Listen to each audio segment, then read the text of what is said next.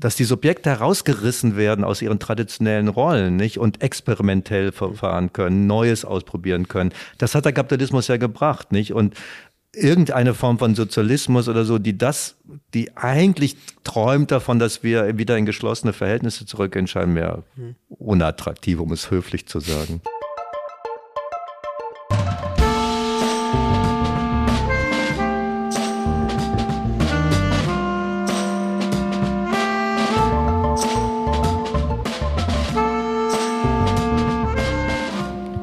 Herzlich willkommen zu Jacobin Talks. Hallo Christoph.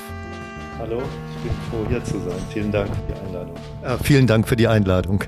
Ja, wir sprechen heute mit Christoph Menke. Er ist Philosoph an der äh, Uni Frankfurt und Vertreter der sogenannten äh, dritten Generation kritische Theorie, also die Theorielinie, die sich auf die großen Namen Marx, Adorno ähm, bezieht und Normalerweise arbeitest du oder hast viel zur Ästhetik gearbeitet. Ich kenne dich von Die Kraft der Kunst zum Beispiel ähm, und aber auch zur Philosophie des Rechts. Und jetzt hast du ein neues, großes, dickes Buch vorgelegt. Äh, ihr seht es vielleicht hier, die Theorie der Befreiung. Ähm, ein Buch zum Thema Freiheit, zum Be Thema Befreiung. Ähm, und wir wollen heute darüber sprechen. Und ja, ich kann schon mal ankündigen, es wird ein wilder Ritt. Wir kommen zu Malcolm X, wir kommen zu Breaking Bad. Also äh, es lohnt sich, dran zu bleiben. Und ja, vorher noch eine Ankündigung. Wenn ihr uns unterstützen wollt, dann könnt ihr das natürlich am allerbesten tun, indem ihr unser Heft abonniert. Viele von euch werden es schon gesehen haben. Die neue Ausgabe heißt Zwischen Imperien. Imperien, es geht um das Thema Krieg im weitesten Sinne, Krieg in der Ukraine. Wir haben ähm, mit dem Soziologen Vivek Chibba gesprochen, der hat uns erklärt, was man heute noch mit dem Imperialismusbegriff anfangen kann ähm, das fand ich besonders interessant. Und auch ein Interview ist drin mit ähm, der mit Fabio De Masi zum Gaspreisdeckel, zur ganzen äh, Frage nach den Energiepreisen, zur Inflation. Also ich kann es sehr empfehlen. Wenn ihr das über den Link jacobin.de slash talks tut, dann unterstützt ihr auch dieses Format. So, Christoph, jetzt geht die Frage, erste Frage an dich. Ähm, es ist eine Theorie der Befreiung und jetzt könnte man ja sagen, Befreiung, das ist jetzt gar nichts so mysteriöses. Es gibt äh, auf der einen Seite zum Beispiel ein, ja, ein unterdrückerisches Regime, ein religiöses Regime, wie wir es gerade zum Beispiel im Iran sehen. Und es gibt Menschen, die ja da sich von eingezwängt sehen, in eine Zwangssituation geraten, die sich dagegen wehren und die sich davon befreien wollen. Was ist so, warum braucht man eine Theorie der Befreiung? Ja, man braucht eine Theorie der Befreiung, scheint mir. Und ähm, was ich gleich sagen werde, erklärt auch ein wenig, warum das Buch so dick geworden ist. Ja, es war nicht so geplant, aber ich habe beim Schreiben gemerkt, dass äh, das Phänomen immer komplexer, man könnte fast sagen, in der Tradition der kritischen Theorie immer dialektischer, widersprüchlicher wurde, umso mehr ich darüber nachgedacht habe. Ähm, der Einsatz ist tatsächlich genau der, den du gerade genannt hast. Also der Einsatz, äh, und daran gibt es für mich auch gar keinen Zweifel, ist, dass jeder Versuch, jede Anstrengung, sich zu befreien, richtig ist. Ja. Äh, Befreiung ist eine gute Sache erst einmal, ja. Und es ähm, gibt auch gar keine Stellung, glaube ich, keine Position aus, von der aus man sagen könnte, äh, Befreiungsversuche sind nicht berechtigt oder so. Die Frage stellt sich mir gar nicht, muss ich sagen, sondern ich starte mit dem mit der, mit, mit dem Urteil, wenn man so will, oder mit, mit der Überzeugung, ja, dass, dass Befreiung in sich gut ist. Ähm, und dann fangen die Probleme an, nämlich wenn man sich genau versucht, äh, klarzumachen, was Befreiung heißt und sich auch klarzumachen, was Befreiung hieß. Ja, ist ja, wir reden häufig so, als wäre Befreiung dasjenige, was wir jetzt zu tun hätten. Und das stimmt natürlich auch. Aber wir dürfen nie vergessen, dass gerade die Geschichte des Westens, die Geschichte Europas, ähm, sich immer auf die Idee der Freiheit und die Befre der Befreiung bezogen hat und dass in dieser Geschichte die Freiheit eine höchst zweideutige Rolle gespielt hat. Du, du schreibst das ganz am Anfang, also ähm, die ökonomischen, politischen, rechtlichen Befreiungsversuche sind sozusagen in Widersprüche gefangen und sind auch gescheitert. Was, auf was spielst du da an? Was, was hast du da vor Augen? Ja, in gewisser Weise fängt das schon dort an, äh, in, der, in der Ideengeschichte meistens der Anfang von Freiheit und Befreiung angesetzt wird. Nicht, das ist in den großen Ideengeschichten, ist es der griechische Befreiungs- und Freiheitskampf gegen die Perser. Und es ist erstaunlich, ähm, in welcher manchmal reflektierten, manchmal unreflektierten Weise jetzt zum Beispiel auch, darauf kommen wir vielleicht auch noch im Ukraine-Krieg, diese diese Rhetorik äh, reformuliert wird, nicht? Als würde es jetzt der, also der Kampf des Westens Europas gegen die, Befre gegen die Bedrohung der Freiheit von außen sein. Und wenn man sich diesen Anfang äh, anschaut, wird, sieht man äh, sofort, äh, dass äh, die, der Kampf für die Freiheit sofort umgeschlagen ist in einen Legitimationsdiskurs für Herrschaft. Nicht? Also die Athener sagen nicht, sind ganz stolz darauf, wir haben den Kampf der Freiheit angeführt. Und wenn man sich dann anguckt, wie das äh, bei Perikles dann zum Beispiel äh, weitergeführt wird, wird gesagt, naja, und weil wir diesen Kampf so heroisch angeführt werden, dürfen wir jetzt im Namen der Freiheit die anderen knechten. Also schon da schlägt von Anfang an der Wert der Freiheit, der Kampf für die Freiheit in die Legitimation der äh, Herrschaft um. Und das scheint sich mir durch die gesamte westliche Geschichte durchzuziehen. Also zum Beispiel in ganz vielen Kontexten wurden die Kolonialisierungen so beschrieben, ja, dass äh, einerseits wir das dürfen, weil wir eben wahrhaft frei sind, während die Bewohner der äh, Regionen, die wir ähm, kolonialisieren, das eben nicht sind.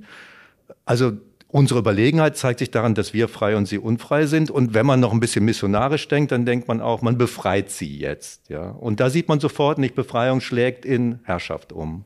Da sind wir sozusagen schon bei einer großen Linie deines Buches, die mit der griechischen Befreiung, wie du es nennst, oder griechischen Freiheit beginnt und die letztlich unsere westliche Kultur prägt und auch in ihrer Widersprüchlichkeit prägt. Ähm, diese Freiheit beginnt aber mit der Sklaverei. Vielleicht kannst du da mal auch begrifflich erklären, was, womit hast du da angefangen? Also was ist da, was sind da die Ursprünge? Was ist diese Art von griechischer Freiheit? Ja, die griechische Freiheit wird äh, von vornherein eigentlich, muss, kann man sagen, äh, programmatisch im Gegensatz dazu definiert, ein Sklave zu sein.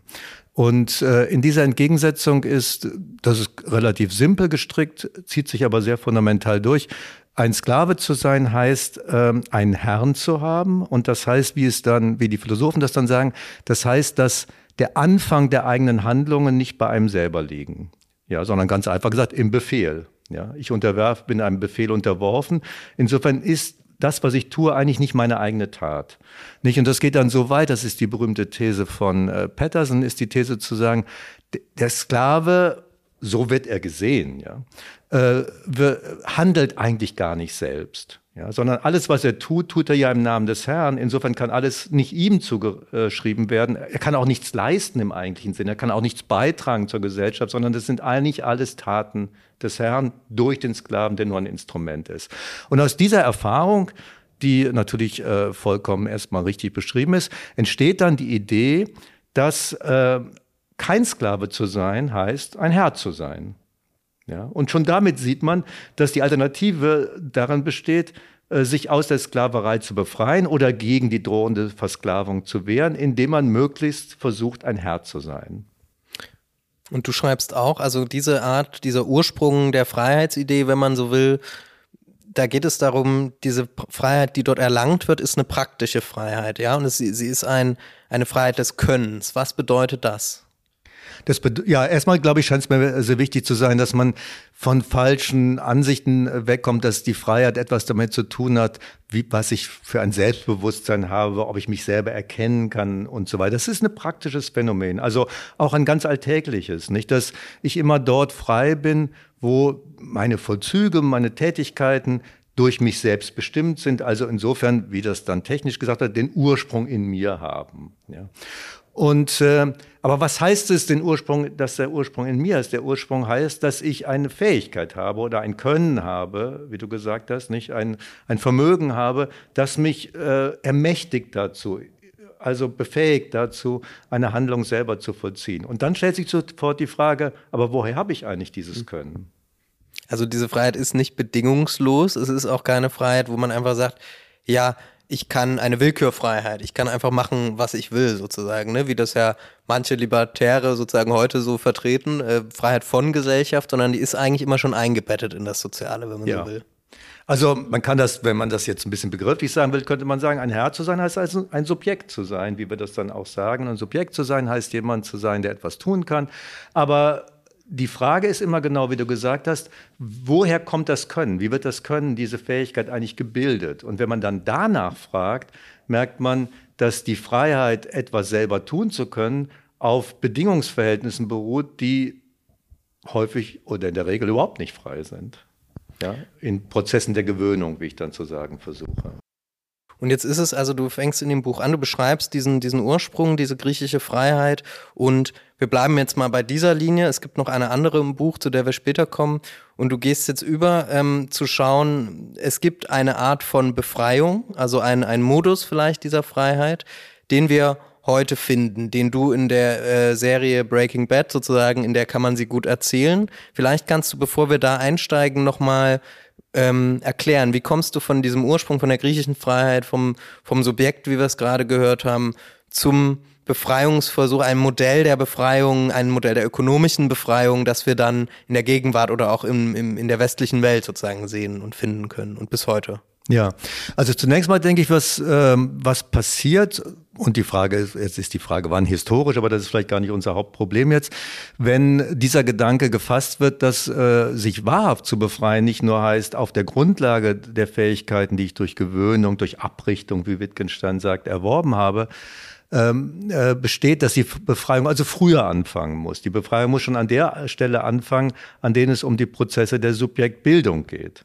Ja, das heißt, wie kann ich also in der Subjektbildung frei werden? Und vielleicht nur als eine andere Erzählung, äh, auf die ich mich dann beziehe, die das sehr ähm, prägnant zum Ausdruck bringt, ist die jüdische Erzählung nicht in der Bibel vom Exodus, dem Auszug der Israeliten aus der ägyptischen Knechtschaft, und erstmal scheint das alles gut zu klappen, ja, die gehen da weg und so. Genau, und dann, kannst du das kurz erzählen? Also ja. ich, ich, ich, vermute, unsere Zuschauer sind nicht so bibelfest. Ja. Aber das ist ähm, eine berühmte Geschichte nicht. Also die, die Israeliten sind irgendwann mal nach Ägypten gewandert. Die Geschichte brauchen wir nicht bis ins Letzte zu, also, äh, zu verfolgen. Aber dann finden sie sich dort wieder in einer Situation zunehmend verschärfter Verknechtung. Ja, sie werden in jeder Hinsicht ausgebeutet ähm, in einer sklavenartigen Situation. Und ähm, dann durch wiederum Faktoren, die man nicht im Einzelfall jetzt erklären muss an der Stelle, kommt es dazu, dass sie diesen Bruch wagen. Ja, Moses spielt da die entscheidende Rolle, nicht der ähm, diese Führungspersönlichkeit ist, und eigentlich durch die ganze Geschichte auch der Revolution immer wieder aufgerufen wird. Das geht bis zu Lenin, nicht? Mhm. Also immer wieder kommt ist die Frage, was ist der rote Moses? Ja, wer wäre der andere Mose, der uns jetzt aus der Knechtschaft führt, der neue, der moderne? Und das gelingt dann erst einmal auch. Ja, sie entkommen dort in einem ziemlich brutalen und gewaltsamen Kampf, ja, durchaus mit terroristischen Akten und so. Das ist alles hochinteressant, ja, und hochaktuell scheint mir. Also die Gewaltfrage stellt sich. Und dann sind sie äh, weggekommen dort. Und das erste, was passiert passiert, sobald sie sich dann äh, unter Bedingungen äh, äh, finden, die nicht so einfach sind im Leben, äh, im Überleben, dann sagen sie, ach, wären wir doch in Ägypten geblieben. Wie schön war es an den ägyptischen Fleischtöpfen, ja. Und da sieht man, wie schnell die Gewohnheit der Knechtschaft dann ähm, greift, ja. Also die Knechtschaft, das ist natürlich ein wichtiger Punkt dabei, den man dann sich klar macht, ist eben nicht nur etwas, was mir von einem repressiven Herrn auferlegt wird, sondern wenn Knechtschaft wirklich auferlegt wird, dann wird sie gleich irgendwann zur eigenen Identität. Nicht? Sodass der Bruch also viel tiefer gehen muss. Also, die, ich kann mal kurz gesagt, könnte man sagen, die jüdische Erfahrung ist, dass den Herrn wegzuschaffen ihm den Kopf abzuschlagen, mich noch gar nicht aus der Knechtschaft äh, befreit hat, weil die Knechtschaft in meinem Inneren wirksam ist. Ich habe das Zitat mir sogar rausgeschrieben, das du vorangestellt hast, nämlich die Macht der Gewohnheit von Millionen und Abermillionen ist die fürchterlichste Macht, schreibt Lenin. Schreibt ja? Lenin. Ja, das scheint mir ganz, äh, also ob das nun bewusst oder unbewusst ist, ist gar nicht so wichtig, aber das eigentlich in jeder Revolution wiederholt sich diese Erfahrung, nicht? Und Lenin ist ja nach 1917 dann zu Recht und ehrlich verzweifelt erst einmal, nicht? Weil er merkt, dass ähm, der, der erfolgreiche äh, Kampf, also die erfolgreiche Abschaffung der, der Unterdrückung durch das zaristische Regime selber noch nicht die Freiheit gebracht hat. Und dann stellen sich diese Fragen, an denen wahrscheinlich letztlich die russische Revolution dann auch gescheitert ist. Wie können wir jetzt die Gewohnheit der Knechtschaft überwinden? Ja. Gut, das wäre jetzt eine komplizierte Geschichte, aber das stellen sich dann Fragen einer revolutionären Erziehung, einer revolutionären Transformation des Subjekts selbst. Mhm. Und das ist sozusagen die, damit beginnst du, oder das ist auch einer deiner, ja, Startpunkte, die, diese Gewohnheit der Knecht, der Knechtung sozusagen als Anfangsmoment mit reinzubringen. Und jetzt aber nochmal, also wie kriegen wir das jetzt zusammen äh, mit der griechischen Befreiung und mit dem, was du dann später machst mit, mit äh, Walter White von Breaking Bad, also der Art von neoliberalen Befreiung, der, äh, ja, diese Frage nochmal. Ja, also die, die Einsicht, die man daraus bisschen einfach gesagt ziehen kann, ist, dass die Befreiung radikaler sein muss. Ja, die Befreiung kann eben nicht nur die Abschaffung des externen Knecht, äh, Herrn, sondern der inneren Herrschaft sein. Also muss das Subjekt sich grundlegend wandeln. Und diese Wandlung ist so grundlegend, dass das Subjekt eigentlich gegenüber seiner sozialen Formiertheit, seiner gesellschaftlichen Präformiertheit selber Abstand gewinnen muss. Das nenne ich radikale Befreiung. Äh, wenn du magst, können wir nachher auch noch mal darüber reden, welche Rolle die Ästhetik mhm. da spielt. Ja, es scheint mir aber eine Einsicht zu sein, die zum Beispiel äh, für die ältere kritische Theorie, Marcuse und Adorno, eine ganz wesentliche Einsicht ist. Also die Integration in die Gesellschaft, die uns in einer bestimmten Weise zu Gewohnheitsmenschen macht, ist selber etwas, wovon wir uns befreien müssen. Und dann stellt sich die Frage, wie geht das jetzt? Ja, wie, wie können wir uns von unseren sozialen Identitäten befreien? Und dann macht man eine ganz merkwürdige Erfahrung, nämlich dass ähm, hier ganz verschiedene Modelle angeboten werden und durchaus Modelle, die, die, die im höchsten Maße verwerflich sind, aber die selber dieses Motiv aufgreifen. Es ist eigentlich sehr interessant, dass du es ansprichst. Das stimmt, dass es mit zum Beispiel dem Begriff verwaltete Welt oder in der alten äh, Tradition kritischer Theorie noch ein wahrscheinlich ein höheres Bewusstsein für diese Knechtung der Gewohnheit in der Gesellschaft äh, es mehr gab. Ne? Das scheint mir auch mit dem, mit dem Fordismus zusammenzuhängen, mit der Art, wie tatsächlich die das Stadium der kapitalistischen Gesellschaft damals war. Und tatsächlich könnte man so sagen, und du machst du, so machst, so habe ich dich auch verstanden, ist ja die neoliberale Befreiung auch vielleicht eine Antwort auf diese Art von, ja, Knechtung in der, in der fordistischen, in der verwalteten Welt. Ja, sie ist die, ich würde sagen, sie ist eine Antwort und die falsche, ja, die genau. undialektische Antwort, die, die, aber sie ist tatsächlich eine Antwort auf eine Erfahrung. Ich glaube, das ist, scheint mir wichtig zu sein. Das ist natürlich hochkontrovers, aber ähm, die neoliberale Transformation, Revolution, wie manche auch sagen, Silent Revolution, ja, sagt ähm, Wendy Brown, die so seit den 60er, 70ern angefangen hat, ist wäre, glaube ich, nie so erfolgreich geworden, wenn sie nicht am Anfangs eigentlich von geradezu emanzipatorischen äh, Energien gezehrt hätte. Ja, sie hat, sie hat sich angedockt, ja, sozusagen an eine, an eine, ein Missbehagen, ein Unbehagen in der Gesellschaft, ein Unbehagen in der Kultur, ja, wie Freud sagte, weil eben die Erfahrung gemacht wird, der, wie Adorno sagen würde, der Überintegration in die Gesellschaft. Ja, äh, Adorno würde ja diese ganze Diskussion jetzt, wie wir die Gesellschaft stärker integrieren können, viel problematischer sehen, weil die Integration in der Gesellschaft selber ein Moment der Unfreiheit darstellt. Und ich glaube, dass die, dass wie gesagt der Erfolg, zumindest der anfängliche Erfolg dieser neoliberalen Transformation darin liegt, dass er genau diese Erfahrung aufgegriffen hat, in sich aufgenommen hat und dann eine, ein Versprechen sozusagen der Befreiung von dieser Übervergesellschaftung gegeben hat, das aber offensichtlich in eine Katastrophe führt. Ja. Was, kannst du das konkret machen? Was heißt das, diese Übervergesellschaftung? Wie würdest du das beschreiben? Oder wie kann man das auch erzählen? Ne? Was ist da passiert? Ja, ich meine, das, man kann es auf verschiedene Weise erzählen. Vielleicht erzählen wir das einfach im Breaking Bad, ja, ja weil es wahrscheinlich viele derjenigen, äh, die uns zuhören, gesehen haben. Wenn man sich daran erinnert, wie das Ganze anfängt, dann fängt es ja damit an, und das ist geradezu die neoliberale Standarderzählung, dass Walter White sich wiederfindet als ein Lehrer. Also Vielleicht doch noch ganz kurz, also Breaking Bad, auch wenn es viele gesehen haben, es geht um den Chemielehrer, glaube ich, Walter White, der äh, in einem südamerikanischen Stadt, wo ist es genau? Ich äh, ähm, in ähm, Albuquerque. Ne? Albuquerque, ne? genau. genau. Der dort also ähm, ein ganz normales, ja, kleinbürgerliches, wenn man so will, Leben führt ähm, mit seiner Familie. Er ähm, wird krank, hat Krebs, glaube ich, äh, und ähm, arbeitet als Chemielehrer und ähm, ja, gerät dann sozusagen Breaking Bad auf die schiefe Bahn. Ne? Das also nur als kurzen Breaking Kontext. Bad heißt eben böse werden, schlimm, ja. schlimm werden. Und, äh, und diese Breaking Bad-Geschichte scheint mir eben am Anfang von so einem Befreiungsmotiv angetrieben zu sein. Und gerade das ist geradezu die eine, ein Zitat, könnte man sagen, der neoliberalen Standarderklärung. Nicht? Also er findet sich in einer Situation wieder, in der durch neoliberale Politik begonnen worden ist, den Sozialstaat und äh, zu zertrümmern und abzubauen, sodass jemand, der einen ganz normalen kleinbürgerlichen Beruf hat, Chemielehrer an einer, Hoch einer Highschool, ja, einer Gymnasium, scheint nicht das Schlimmste zu sein, was einem passieren kann. Aber er merkt plötzlich, dass er nicht mal mehr äh, die Grundbedürfnisse sozusagen seiner Familie und seiner Krankheitsversorgung bezahlen kann. Und das ist natürlich gewollt. Ja.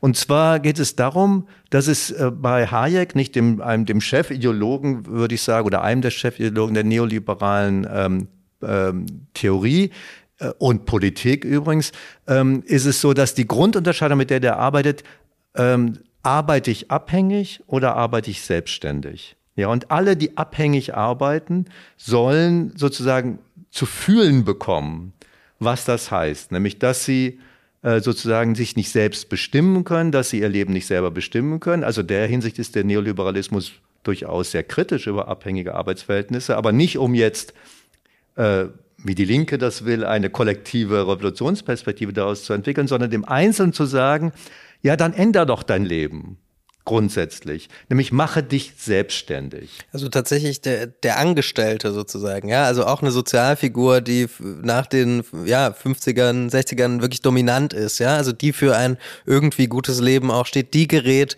in der neoliberalen Revolution, wenn man so will, unter, unter Verdacht. Ne? Und das sind natürlich auch die einfachen Lohnarbeiter. Und es wird ein Modell von, von Selbstständigkeit, ökonomischer Selbstständigkeit propagiert, dass wir, also ja, dass, in, dass wir eigentlich heute dann in unserer flexibilisierten Wirtschaft schon ganz gut kennengelernt haben. Genau. So also man könnte fast sagen, also was erzählt wird, ist der Beginn unserer Gegenwart, nicht in, die, in diesem äh, Film und ähm, oder in dieser Serie und mit der ganz typischen Vorgeschichte. Also es wird dann so kurz zurückgeblendet. Walter White war schon mal selbstständig.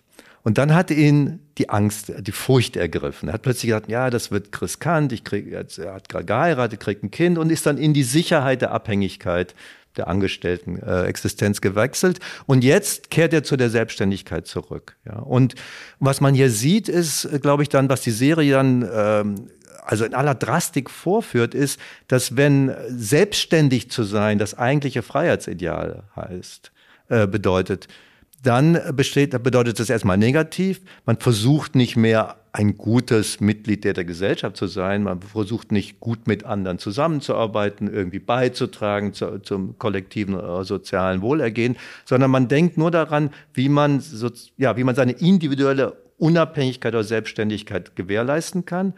Und das heißt unter heutigen Bedingungen, dass man auch in Kauf nimmt, das Schlimmste zu tun.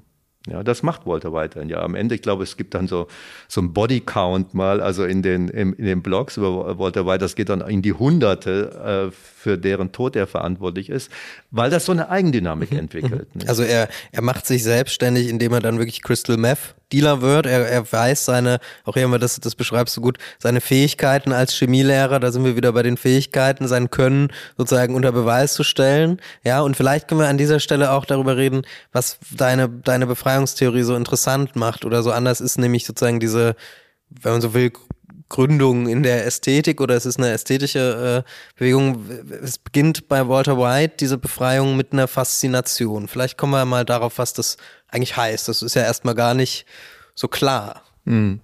Also vielleicht sage ich ganz kurz was ja. zu, warum ich überhaupt denke, dass wir eine Ästhetik der Befreiung brauchen. Ja, das ist ein Kapitel heißt so. Und was ich damit meine, ist eben, wenn wir uns, äh, wenn wir Kannst du vielleicht ganz kurz für, für, für alle, die sich jetzt noch nicht mit philosophischer Ästhetik oder sowas beschäftigt haben, hat man jetzt, denkt man jetzt Ästhetik, worüber reden die über irgendwie schöne Bilder oder so, sondern was also was ist eine Ästhetik im philosophischen Sinne? Ne? Das hat natürlich was mit Bildern zu tun. Ich will das nicht abwerten, aber nein, das ist das ist eine wichtige Frage. Also die, es gibt das enge Verständnis von Ästhetik, in der die Ästhetik was mit Kunst zu tun und dem Schönen zu ja. tun hat, ja.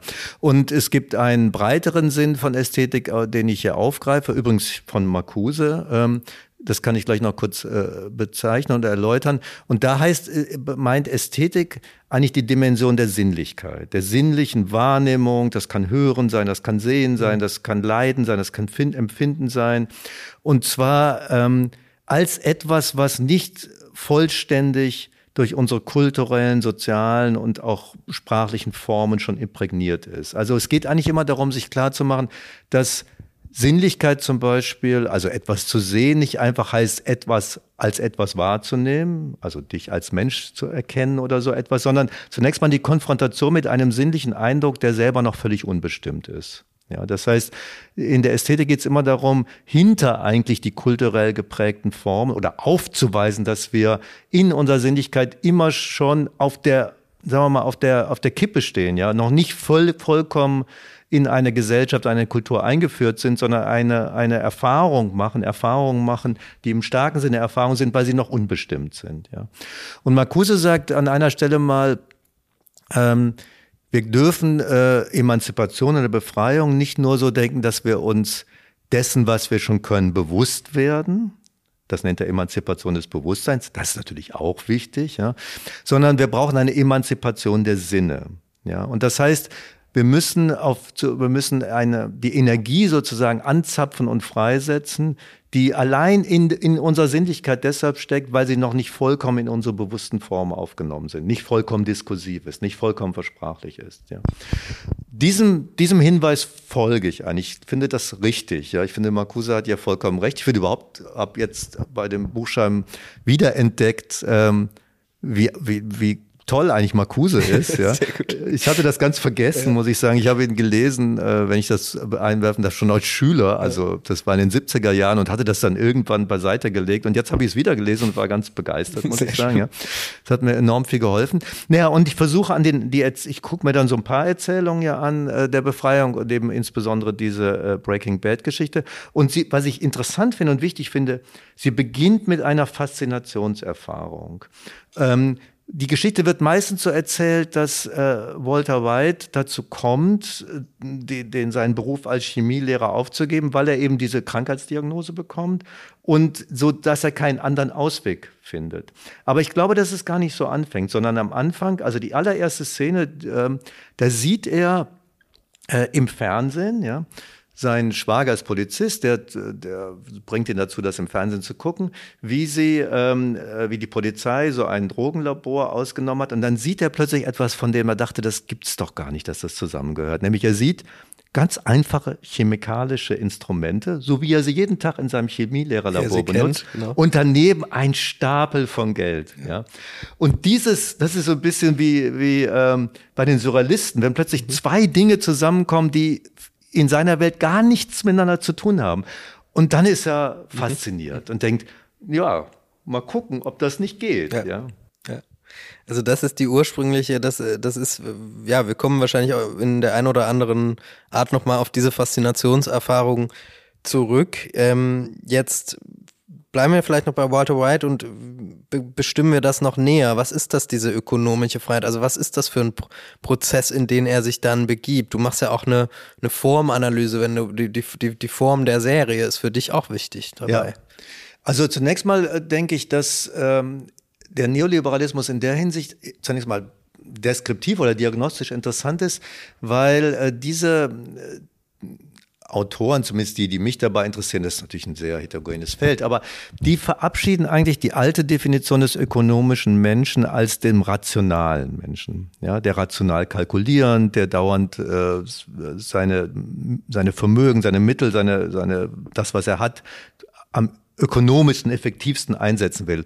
Hayek sagt, das ist alles Quatsch. Ja, Darum geht's nicht in der Ökonomie. In der Ökonomie geht's geht's um was ganz anderes. In der Ökonomie geht's darum, dass ich meine Vermögen am besten einsetze, aber nicht am, am effektivsten, sondern so wie diese Vermögen sozusagen am, am, am radikalsten, am weitesten führen, auch am innovativsten, am flexibelsten, ja, zum Einsatz kommen. Fast wie man in bestimmten Zeiten den Künstler beschrieben hm. hätte. Ja? Also dass die Differenz, das kennen wir ja auch aus anderen Kontexten, zwischen dem ästhetischen Subjekt, dem Künstlersubjekt und dem ökonomischen Subjekt ist eigentlich für Hayek gar nicht wichtig, ja, sondern der, der, der, der wahre ökonomische Mensch, der, der interessiert sich nur dafür, dass er die Sachen möglichst radikal, möglichst bis zum Ende treibt und dabei irgendwie Erfahrung mit sich macht und sich als Individuum, wie es dann heißt, erweist, ja.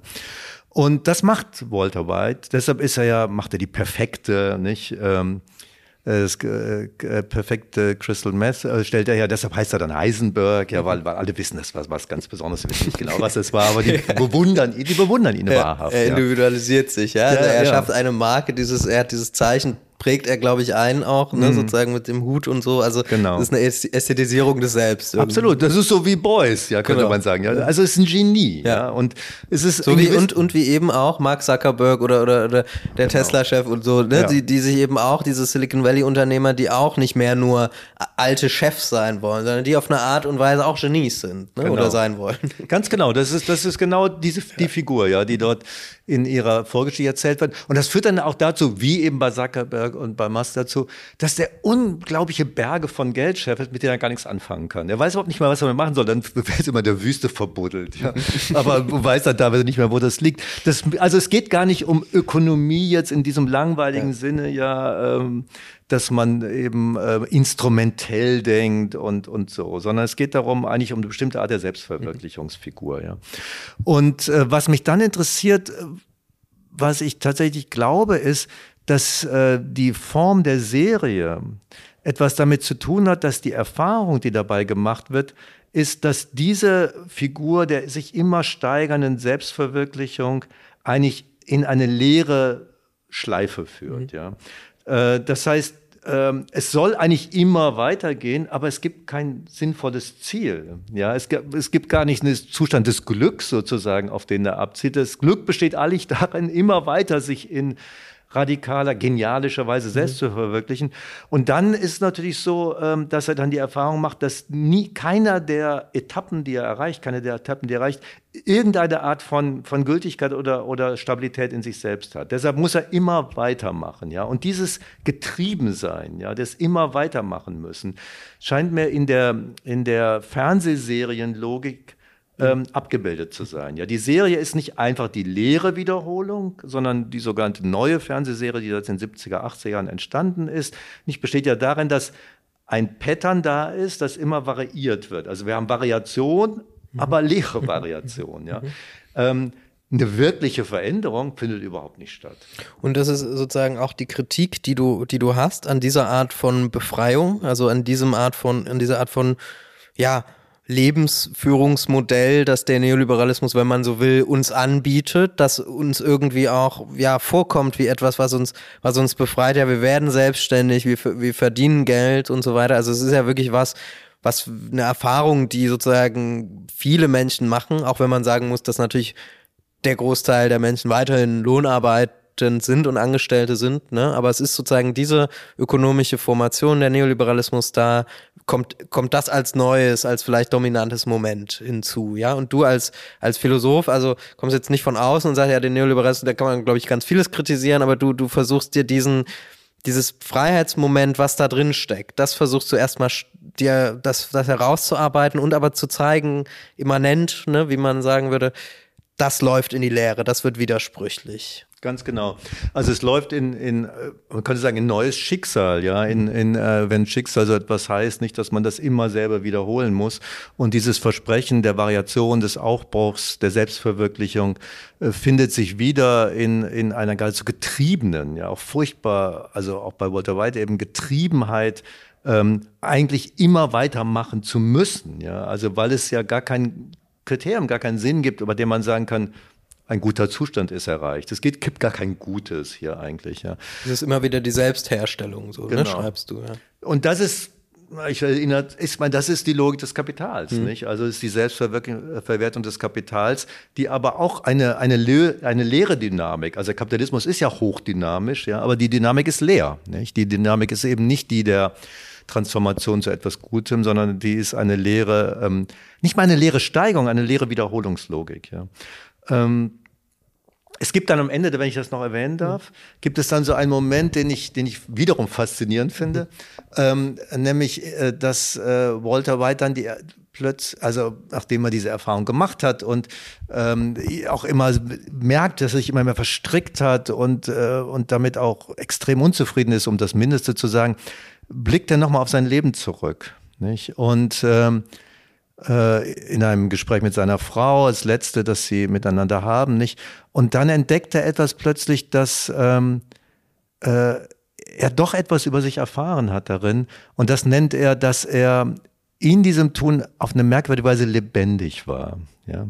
Und äh, das scheint mir das Einzige vielleicht zu sein, was man hier zu retten versuchen muss. Ja, man, es gibt ja auch eine Gefahr, auch eine politische, also in der politischen Debatte eine, eine Gefahr, äh, auch gerade auf der Linken, ja, dass man in der berechtigten Kritik oder in der notwendigen Kritik an dieser Formation so ein bisschen nostalgische Träume hat, ja, als müsste wäre die Rückkehr zum Fordismus, die Rückkehr zu dem Disziplinarregime, aber der ist doch irgendwie noch gleicher mhm. zuging, ja, etwas, was wir anstreben könnten oder anstreben sollten.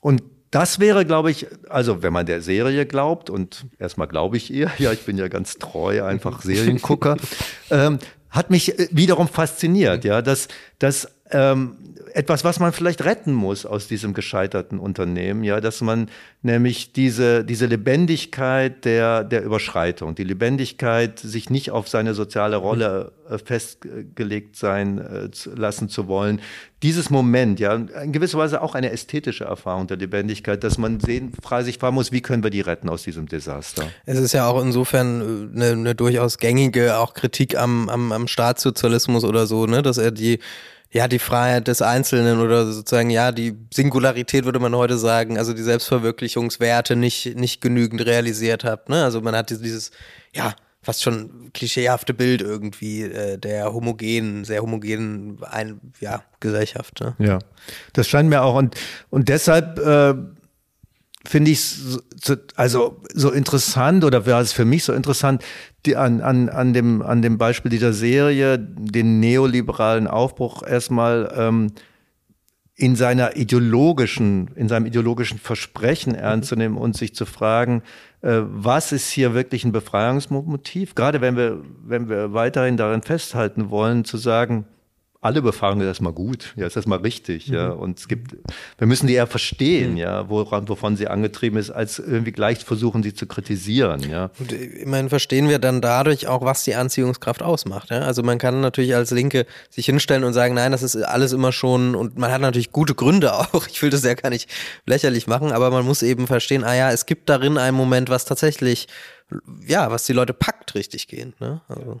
Das denke ich auch. Also wir verstehen, glaube ich, werden letztlich, glaube ich, nur äh, etwas äh, effektiv gegen den Kapitalismus und Neoliberalismus ist ja nichts anderes als weitergetriebener Kapitalismus. Insofern so Neo ist es ja, ja. eigentlich gar nicht. Ja. Ähm, nur irgendwie was dagegen uns ausdenken können und was dagegen machen können, wenn wir wenn wir dieses Motiv, das zum Beispiel Marx und Engels ja sehr deutlich beschrieben haben, nicht? Also die, die unglaubliche auch Energetik und Dynamik, die hier freigesetzt wird. Und das jetzt nicht nur in dem Sinne, dass wir mehr Waren produzieren können, sondern dass die, ähm, dass die Subjekte herausgerissen werden aus ihren traditionellen Rollen, nicht? Und experimentell verfahren können, Neues ausprobieren können. Das hat der Kapitalismus ja gebracht, nicht? Und irgendeine Form von Sozialismus oder so, die das, die eigentlich träumt davon, dass wir wieder in geschlossene Verhältnisse zurückgehen, scheint mir unattraktiv, um es höflich zu sagen. Um jetzt deinen ähm, Begriff von radikaler Freiheit, ja, den, der natürlich am Ende deiner, deiner, deiner Theorie steht und der versucht, denke ich, ja, oder würde, so habe ich es zumindest verstanden, ja, einen emanzipatorischen Begriff von, von Freiheit äh, anzudeuten. Ähm, müssen wir noch sozusagen eine andere Linie, ähm, die du im Buch ausführst. Wir hatten das vorhin schon angedeutet mit der Exodus-Geschichte mit Moses. Und für dich ist neben dieser neoliberalen, der ökonomischen Befreiung, die Befreiungsidee, die irgendwie wirkmächtig ist in unserer Gesellschaft, ist für dich auch, gibt es die religiöse Erfahrung der, der Befreiung. Jetzt ist natürlich erstmal, viele werden jetzt denken, warum eigentlich die Religion? Ist sie nicht, äh, ist das nicht quasi ein Herrschaftsmodell in der Geschichte, was so, so augenscheinlich ist? Was ist in der religiösen Erfahrung, was kann da befreiend sein? Was ist, und warum ist das für dich wichtig in der Theorie? Ja, natürlich, die Religion ist ein Herrschaftsinstrument. ja, da gibt's gar, gar nichts, glaube ich, dran zu zweifeln. Und äh, ein vielleicht heute nicht mehr ganz so kulturell, sozial wichtiges, aber natürlich über Jahrtausende ein enorm wichtiges. Ähm, aber es gibt auch hier wieder eine, eine, eine komplexere Lage, nicht? Also die, die ich mir versuche klarzumachen in Bezug auf äh, auf die Exodus-Geschichte, also diesen Auszug aus Ägypten, über den wir vorher gesprochen haben, der ähm, ja auch in vielen ähm, äh, eher linken Theoriekontexten, zum Beispiel denke an Zizek, mhm. nicht, aber auch ähm, Eric Sandner und äh, solche Leute äh, sehr, sehr aktuell wieder geworden ist. Und der, der Grundgedanke ist eigentlich ziemlich einfach, mhm. ja. Das heißt, dass ähm, hier die, die religiöse Situation, die religiöse ähm, äh, religiöse Bezug auf etwas Transzendentes, Gott genannt ja, äh, in der ägyptischen Situation, in dem Auszug aus Ägypten, den, ähm, die Möglichkeit eines radikalen Bruchs ist. Ja, also wenn man dieser Herrschaftsordnung des Pharao, der, der ägyptischen Herrschaftsordnung etwas entgegensetzen äh, will, dann kann das nicht allein darin bestehen, dass man als einer oder jem, eine, die in dieser Ordnung aufgezogen worden ist, ja, also die eigentlich Teil dieser Ordnung ist und alle, die Unterworfene sind Teil dieser Ordnung, ja, dass die einfach nur ein bisschen bessere Interpretationen äh, liefern dessen, was diese Ordnung ausmacht, sondern es bedarf sozusagen eines, eines radikalen Bruchs damit, ja. Und es gibt ein, das, eines der Motte, die ich zitiere, ist von einem ähm, also das ist russischen. Der, der, Auszug aus der Gesellschaft. Man lässt sie hinter sich. Ne? Man so, lässt sie hinter sich, ja. Das ist äh, von, von äh, diesem Autor DJ Stalingrad, der, der ja auch in der Volksbühne Auftritte ja, ja. Und der das so beschreibt, ja, der, der ja auch in so einer ähm, Hooligan-Szene in, mhm. in, in Russland lange war. Und dann sagt er, und dann gab es einen Moment, in dem ich glaubte, eine Stimme zu hören, die mir gesagt hat, lass das. Ja, geh weg. Ja. Und jetzt ist mir ziemlich egal, wie wir den, das, den Autor dieser Stimme nennen. Die Tradition nannte ihn Gott, ja. Mhm. Aber es ist auf jeden Fall etwas, was nicht aus der Welt selber kommt, sondern was in dem Sinne außerweltlich ist, ja. Und äh, das scheint mir ein produktives Moment zu sein und auch ein Moment zu sein, dass äh, ohne das äh, dieser Bruch nicht denkbar ist, ja. Ähm, das kann sein, dass, dass wir vielleicht das nur in dem Moment uns einbilden müssen, dass es sich so verhält, dass hier eine Stimme von außen spricht. Aber es bedarf eines Außen, glaube ich. Ja. Und ähm, erst dieses Außen bezieht uns auf etwas, was ähm, die Begrenztheit, die Beschränktheit unserer kulturellen, sozialen, moralischen und rechtlichen Regeln wirklich aus, aufzubrechen vermag und eigentlich ja nicht nur sagt, geh weg, dann geht's dir gut oder so, sondern geh weg und dann wird es das richtige Leben sein, ja. Und äh, dieses Versprechen einer Richtigkeit, einer Wahrheit könnte man sagen mit Badiou, ja, die ähm, außerhalb liegt, ja, unsere Welt tatsächlich sprengt, ja. Das scheint mir ein wichtiger Gedanke in der Religion zu sein, den wir, oder in einer bestimmten Strang der Religion, den wir ähm, gegen ihre autoritären Traditionen bewahren müssen und weil wir dann sowas denken können, was die Religion Konversion nannte, nämlich radikaler Wandel. Du beschreibst das zum Beispiel, ich hatte es schon angekündigt, äh, im Fall von Malcolm X, ja, der also auch, den du da wirklich zitierst und wo man das äh, wirklich nachlesen kann, wie er das beschreibt, also seine Revolutionärwerdung, wenn man so will, dass er berufen wird, ja. Also, das ist eine ganz tolle Szene, ja. muss ich sagen. Also als ich das zum ersten Mal gelesen habe, das also ich kannte das, die, das ist eine Autobiografie, nicht die er Kannst du noch mal kurz sagen, wer ist hm. Malcolm X? Und, Malcolm X ist, ist wahrscheinlich der wichtigste, wenn ich das so mal superlativisch behaupten darf, der wichtigste, der, ähm, der Anführer, der Sprecher der, der schwarzen, ähm, des schwarzen Aufstandes, wenn man so will, äh, in den äh, 60er Jahren gegen, gegen die US-amerikanische Repression der Schwarzen. Ähm, ich meine, Martin Luther King war natürlich auch eine wichtige Figur, aber ist eine ganz andere Figur, der ist viel radikaler, ja. Und äh, bei, bei Malcolm X ähm, gibt es tatsächlich so eine Konversionsgeschichte, ja. Also der, er war bis 22, 23, ich habe es genau, nicht mehr genau im Kopf, war er eigentlich, wie er sagt, ein Hustler, also ein, ein, ein Ganove. Ja. Also jemand, der sich im Wesentlichen über, ähm, über Verbrechen äh, äh, also damit betätigt hat und damit überlebt hat und aber nicht nur jetzt kann man sagen gegen die Weißen so einfach ist es halt nicht sondern der also extrem unmoralisch äh, kriminell unterdrückend ähm, äh, auch ähm, auch aus Zuhälterarbeit und so weiter überlebt. Und dann kommt er ins Gefängnis, ja. Und im Gefängnis versucht der Staat natürlich mit allen Mitteln, ihn zu einem guten Menschen zu machen. Ja, er wird dann erzogen, er wird in Einzelhaft gesteckt und so weiter. Das bringt alles überhaupt nichts. Er soll eigentlich hier das Subjekt, das andere Subjekt werden, nämlich das der ökonomischen Freiheit, wenn man so will. Ganz Dazu genau. er erzogen werden. Ja, das, das versuchen sie, ja. Und dann passiert etwas vollkommen Verrücktes, ja. Dann äh, schreibt ihm sein Bruder, äh, du wirst nur frei werden, du wirst nur ein anderer Mensch werden können, indem du dich einem unbedingten Gebot unterwirfst. Und dieses Gebot, sagt Malcolm X dort, X dort sagt er, war das schwachsinnigste, gewisse unverständlichste, was er jemals gehört hat, nämlich er soll aufhören zu rauchen und kein Schweinefleisch essen. Das kommt natürlich aus der, aus dem, aus dem radikalen Islamismus, der radikalen islamischen Fraktion äh, der, der dieser Bürgerrechtsbewegung, Bürgerrechtsbewegung ist gar nicht das richtige Wort, dieser Aufstandsbewegung. Das ist aber eigentlich egal. Ja, der Inhalt ist hier egal, ja, weil er plötzlich, weil er das genau als das deutet, was es heißt, nämlich werde ein anderer. Ja, und das konnte er aber sich nicht selber sagen, dann wäre er ja schon ein anderer gewesen. Ja, das heißt, dass ich ein anderer werden soll, ist nicht etwas, was ein kategorischer Imperativ aus mir selber ist, sondern das kommt zunächst mal wie ein Befehl von außen. Ja. Und dann wird das, beschreibt Malcolm X, wie er, das wie so schockhaft sein Leben sich ändert. Und dann macht er auch noch andere Dinge als kein Schweinefleisch essen, natürlich, mhm. aber er wird zu einem freien Menschen. Ja. Mhm. Und als dieser freie Mensch, der er dann geworden ist, ähm, verlässt er das Gefängnis und wird dann der Befreier. Mhm. Ja. Also man kann das tatsächlich, ich meine, wenn man das ernst nimmt, die religiöse Erfahrung oder so, dann ist das oft die religiöse Erfahrung, ja, dass also also Menschen sagen, ähm, ich ich habe das einfach gespürt, Gott hat mich angesprochen, ja, oder so. Und jetzt ist ja aber das auch nicht, äh, ich habe es schon in deiner Theorie so verstanden, als säkularisierst du das ja auch noch mal ein Stück, ja? Für dich kommt dieser Ruf von außen, der der der der der Ruf zur Freiheit, du, du willst es ja nicht religiös fassen unbedingt nur, oder? Nein, nein, überhaupt genau. nicht. Ich glaube, was dann, was natürlich dann passieren muss, und das passiert in ganz vielen Fällen nicht, ja, ist, dass, ähm, dass dieses Selbst, dieses Subjekt sich so transformiert, konvertiert, also zu einem anderen wird, ähm, dass es diesen Ruf von außen dann zu bejahen vermag. Und wenn in dem Moment, wo ich es bejahe, wo ich diesen Ruf von außen bejahe, ist er nicht mehr von außen. Mhm. Ja, das heißt, die Äußerlichkeit kommt nach, klappt nach innen sozusagen. Ja, ich, äh,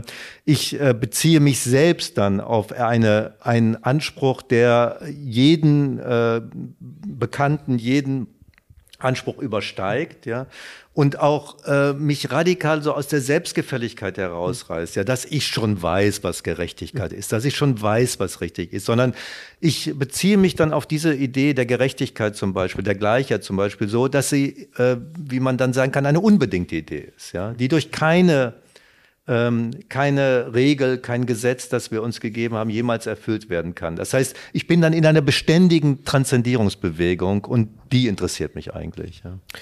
Ja, also auch, kann man, könnte man das sagen, könnte man sagen, auch die, weiß ich nicht, die Kommunistin oder so, die, die in einer Gesellschaft wie, wie dieser aufwächst, die irgendwann sich dem, dem, der radikalen Gerechtigkeit, die das sozusagen erfährt, obwohl sie so sozialisiert wird, wie, wie wir alle, ne, in diesen Institutionen und so. Ist das auch so ein Ruf von, kann das auch so ein Ruf von außen sein? Könnte man das so? Klar. Ich glaube, es gibt ganz verschiedene Möglichkeiten, wie dieser Ruf äh, geschehen kann und wo man ihn vernimmt. Aber ich glaube, das ist fast immer, also wenn man sich versucht, seine eigene Biografie so ein bisschen zu, zu vergegenwärtigen, immer so war, dass es irgendwo einen Moment gab, wo etwas einen von außen angesprochen hat. Und zwar so, dass man erstmal dachte, ich verstehe das eigentlich noch gar nicht, mhm.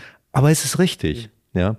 Und, äh, und dieses zugleich, ja, dass man also nicht glaubt, man hat das schon eingeholt, man kann es verstehen, man kann es schon begründen oder so, sondern die Gründe kommen alle später, ja. Die versucht man dann nachzuliefern. Aber erstmal ist der Anspruch da. Und wie gesagt, bei manchen mag es äh, Gott sein, der einen anspricht, bei manchen mag es irgendjemand ein, ein Kämpfer sein. Malcolm X selber war da, spielte dann eine ähnliche Rolle, nicht für, ähm, für viele der, der Schwarzen, die dann zu Kämpfern wurden. Das ist egal, finde ich eigentlich. Ja, es gibt, geht nur darum, dass man akzeptiert und begreift, dass die Äußerlichkeit dieses Rufs ähm, nicht das Problem ist. Das ist nicht das, was die Religion autoritär macht, sondern die Äußerlichkeit des Rufs ist zunächst mal eine Öffnung. Mhm, mhm. Also es ist tatsächlich so, ich meine, klar, in der eigenen Biografie, man, man ist, auch hier steht am Anfang auch eine Faszinationserfahrung, ja? also wie, wie, wie, wie auch im anderen Modell der Befreiung. Und was du versuchst oder was du machst, ist jetzt auch dieses religiöse Modell, ähnlich wie, wie, wie das ökonomische Modell der Befreiung, auch das nochmal zu durchdenken, darin die Widersprüchlichkeit zu finden und du sprichst davon, dass die Widersprüchlichkeit hier, und wir werden das gleich brauchen, sozusagen, um deinen radikalen Begriff der Befreiung zu verstehen, dass äh, sich die hier zwischen, dass das äh, Modell nicht zwischen Gesetz und Gebot unterscheiden kann. Was, was bedeutet das? Ja. Also ich verstehe die Unterscheidung so, man kann sie anders fassen, aber das ist mal die Weise, wie ich vorschlage, hier zu sprechen. Gesetze sind so etwas wie Regeln, äh, verbindliche Regeln, die wir uns entweder selbst gegeben haben oder in ihren Gründen, in ihrem, auch in ihrem Ausmaß gut verstehen können, ja. Die also äh, für Menschen, von Menschen gemacht sind, die uns also, äh, für die es auch wesentlich ist, dass sie uns nicht überfordern, ja, sondern äh, ein Gesetz kann von mir nur verlangen, was ich kann. Ja, und über das hinaus, was ich kann, kann das Gesetz nichts von mir verlangen. Ja.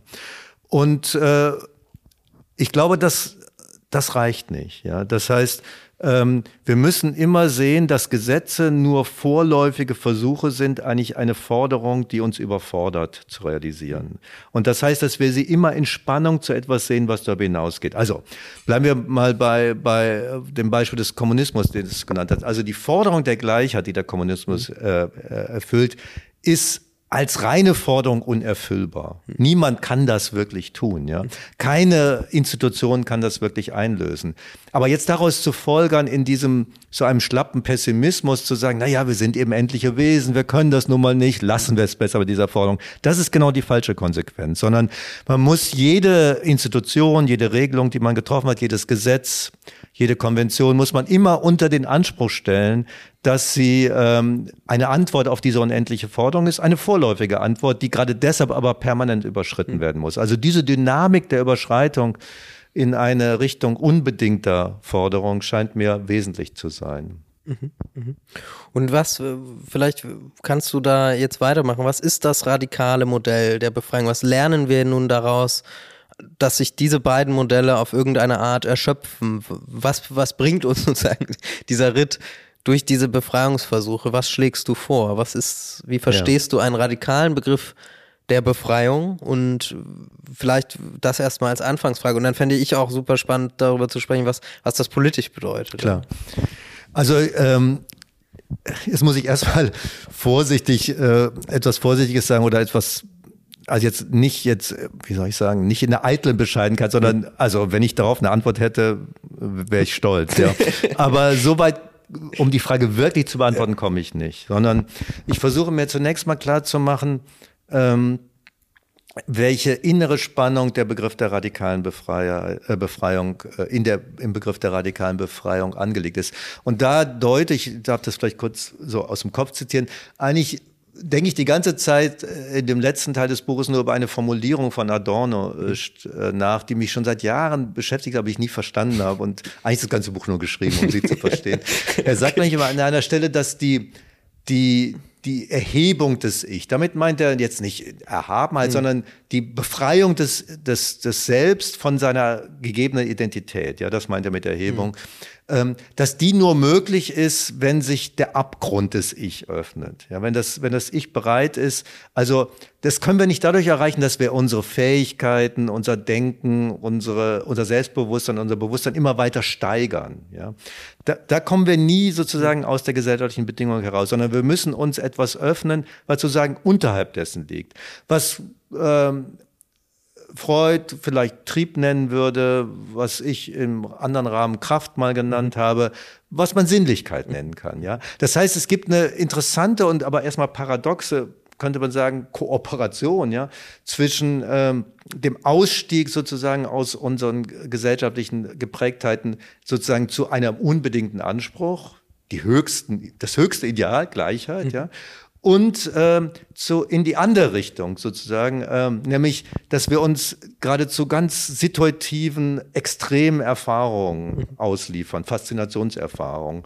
Und diese beiden Richtungen sind, gehen in, also die, diese beiden Bewegungen gehen in verschiedene Richtungen, aber sie müssen zusammenkommen. Das heißt, aus meiner Sicht ist es so, dass diese ästhetische Befreiung im Hinblick auf radikale Sinnlichkeit und man könnte sagen, die, die politische oder moralische Befreiung im Hinblick auf eine unbedingte Forderung, dass die zwei Seiten desselben sein müssen. Ja, also du, du, du schreibst auch, dass diese Art von Befreiung, so, wenn wir sie so denken, wir versuchen sie ja, du, du gehst ja davon aus, es gibt sie sozusagen und du versuchst sie zu denken, ähm, dass die vor dem, also dass sie keinem, wenn man sozusagen so, so, so sagen will, keinem Feld zugeordnet. Sie ist nicht einfach politisch, sie ist, ist nicht einfach sozial, sie ist nicht einfach so, sondern sie ist, sie ist etwas, ja, was in der Ästhetik gegründet ist. Du hast es beschrieben, was einen, was äh, ähm, uns, uns als Faszination befällt, wenn man so will. Ähm, und wir, wir können sie aber denken. Und das, und das ist, finde ich, der interessante Punkt, den du machst, darin ist sie universal. Darin ist sie, kann sie uns jederzeit zustoßen. Und wenn ich dich richtig verstanden habe, dann ist es für dich, geht es darum, eigentlich, ja, weiß nicht, ob es, ob es die ja, Bedingungen zu denken oder etwas in der Welt zu fassen, was eigentlich immer da ist, nämlich diese Möglichkeit radikaler Befreiung. Ja, ja sehr gut. Also danke, dass du das ja. nochmal aufwirfst, weil das ist ein ganz wichtiger Punkt ähm, äh, in, in, dem, in dem Buch. Nicht? Also ich glaube, eine Gefahr dieses äh, griechisch-westlichen mhm. Konzepts besteht auch darin, die Befreiung im Ganzen als eine eigene Leistung zu mhm. verstehen. Ja. Und man sieht sofort, also wie schnell sich dieser Gedanke damit verbindet, dass es einige gibt, die diese Leistung vollbringen können und andere nicht. Mhm. Ja. Also äh, das kann in eine rassistische Theorie führen, das kann in eine Theorie der Klassendifferenz führen. Ja, dann ist eben, sind eben die Arbeiter nicht in der Lage, sich wirklich bewusst zu machen, was sie tun und damit zu Subjekten zu werden. Das führt ähm, mhm zur Erläuterung, also so wird die Differenz von Mann und Frau bestimmt. Ja, Frauen sind nicht in der Lage, ja, dieses Bewusstsein ihrer eigenen Fähigkeit zu finden, weil die Fähigkeit auch nicht so gut entwickelt sind. Ja. Also sobald man dieses Modell hat, ja, Befreiung ist nichts anderes, als sich der eigenen Fähigkeit bewusst zu werden, ist die Gefahr sofort in eine eine solche, in eine dieser verschiedenen Typen der, der, der, der, der hierarchischen Unterscheidung zu kommen, unglaublich groß. Eine Leistungsethik fast. Eine Leistungsethik, ja. ja. Und überall, wo es Leistung gibt, gibt es eben besser genau. Leistende und schlechter Leistende. Dagegen, wenn man eine Ästhetik der Befreiung mhm. denkt, dann hat man erstmal einen anderen Ausgangspunkt. Weil äh, im, in der Dimension des Ästhetischen, in der Dimension der Sinnlichkeit gibt es keine Leistung. Ja, sondern die Erfahrung geschieht mir die mache ich nicht. Ja, meine Faszinationserfahrung mache ich nicht. Also entweder werde ich davon überfallen oder nicht und jeder wird von Faszination überfallen. Ja, das ist übrigens äh, das ist so ein anderer Autor, der für mich äh, wichtig ist. Nietzsche beschreibt das sehr schön. Ja, in, in Schopenhauers als, äh, als Erzieher, seine frühen Schrift, die über Erziehung als Befreiung handelt, das sagt, jeder macht eigentlich beständig die Erfahrung, herausgerissen zu werden aus, aus, seinem, aus seinen Konventionen, aus seinem bisherigen Leben nur wir verschließen uns diese Erfahrung. Aber diese Erfahrung ist, genau wie du gesagt hast, die ist, hat, macht jeder, ja. Und deshalb ist das, und deshalb brauchen wir so etwas wie eine Ästhetik der Befreiung, weil wir nur dann radikale Universalität denken können. Wir können die Befreiung nur als etwas denken, dass jede und jeder immer, zu jedem Zeitpunkt ähm, erfährt und deshalb auch tun kann. Äh, um sowas wie, um, um, um diese, diese Furcht, also diese fatale Verbindung von Freiheit und Knechtschaft, von Befreiung und Verknechtung zu durchbrechen. Du hast mal 2018 in der Zeit geschrieben, die Wahrheit über die bürgerliche Gesellschaft, also den Kapitalismus, ist, dass sie Gegensätze hervorbringt, die sie selbst nicht auflösen kann. Das, das war zum Anlass, ich glaube, weiß ich nicht, zwei, also zum Marx-Jubiläum äh, und über Karl Marx. Und ich habe mich jetzt oft gefragt, also deine Theorie der Befreiung, wie steht die im Zusammenhang? Ich meine, wir leben heute wieder in einer Klassen- oder wir haben immer in einer Klassengesellschaft gelebt, aber heute wird es wieder umso deutlicher, ja. Wir, wir haben ähm, neue Revolutionen, auch ich hatte es schon mal angesprochen, den, im Iran äh, gehen die Frauen auf die Straße, sind, die Männer sind solidarisch und wehren sich gegen ein religiöses Regime, ja. Und wir haben jetzt die Rückkehr der sozialen Frage. Und so, wie steht deine, wie steht deine Theorie, wie, wie steht die zur ja, zu dieser Klassengesellschaft, zu dieser oder auch zur Theorie von Marx, zum Klassenkampf, wenn man so will. schräg. Ja, das heißt, äh, das heißt nicht, nicht entgegen, überhaupt nicht über eine. Im Gegenteil, sondern ich, ich fange vielleicht an einer anderen Stelle mhm. an, ja. Mhm. Ähm, weil ich mich frage, ähm, weil ich glaube, wir, wenn wir uns fragen, wie kommt es zu kämpfen, mhm. Ja, dass wir nicht damit anfangen können, dass es mit äh, Urteilen anfängt, dass es, dass etwas falsch oder richtig ist. Dazu müssen wir kommen, natürlich. Und wir müssen auch zum Begreifen dieser Gegensätze kommen. Wir müssen zu Strategien kommen. Wir müssen denken, natürlich, ja. Aber ich glaube, da hat Marcuse recht. Der Kampf fängt früher an. Der Kampf hat eine, hat ein, in ihm wirkt eine Kraft, eine Energie, eine Erfahrung, die früher ist, ja. Das, ähm, also die Empörung zum Beispiel, ähm, äh, die im Iran die, äh, die diese Erfahrung antreibt, ist, glaube ich, das ist die negative Seite. Aber ich glaube, es gibt auch eine Faszinationserfahrung. Man kann fast sagen, eine ästhetische Lust, ja, an. Negativ im Sinne von, da wird wirklich gegen das Unrecht, den Zwang, das Erleiden sozusagen. Das Erleiden, ja. aber ich glaube, es gibt auch immer eine positive genau. Erfahrung. Es gibt auch eine Erfahrung, also, wie das plötzlich ist, wenn äh, das Kopftuch weggenommen wird. Ja.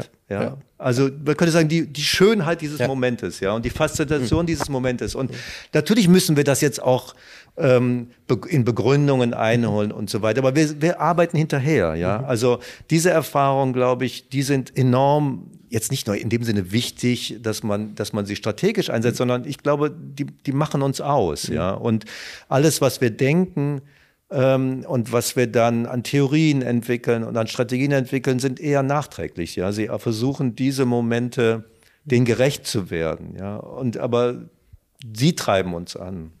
Also, wenn man so will, zusammenfassend kann man sagen, jeder Kampf um Befreiung, jeder soziale Kampf, jeder politische Kampf ist natürlich auf der einen Seite ein, ein Wehren gegen Leid, gegen Unrecht. Es ist aber auch in, in, den, in, in seinen Ursprungs-, in seinen Anfangsmomenten ein Moment, ja, der Faszination, des, des, des Glücks, wenn man so will, oder? Ganz genau, das glaube ich wirklich. Also ähm, das und deshalb sind diese Erzählungen für mich so wichtig, mhm. weil das natürlich eine Stelle auch führt, in der man jetzt nicht, in der zu argumentieren gar nicht so einfach ist, sondern mhm. man muss dann sich Geschichten anschauen mhm. und wie sie funktionieren. Aber diese Geschichten und viele andere, glaube ich, zeigen einem wirklich, dass Freiheit gar nicht so, also dass man überhaupt über den Kampf für die Freiheit als etwas, was wir erst gewinnen wollen, nur beginnen, nur so verstehen können, dass wir, dass er beginnt damit, dass wir bestimmte Momente erfahren als Momente, in denen wir wirklich auch momentan für einen Moment frei sind. Ja, das gibt es gibt eine, eine schöne Stelle oder eine wichtige Stelle bei Franz Fanon, ja, der ähm, sagt, naja, auch die Versklavten äh, machen Erfahrungen der Freiheit, zum Beispiel in ihren Tänzen. Mhm. Ja, da beginnt's. Ja, und dann plötzlich merkt man, doch, mein Körper kann sich bewegen, mhm. wie er will. Ja, und äh, ist, ist, ist für diesen Moment des, des, des Tanzes, äh, was weiß ich, der Sexualität, was immer, ja, gibt es einen, einen Moment der vollkommen affirmativen äh, Freiheit und damit fängt's an. Und das ist auch das Schlusswort. Lassen wir Franz Fanon das Schlusswort. Äh, ich danke dir sehr für das schöne Gespräch. Ja, vielen Dank. Es hat Spaß gemacht.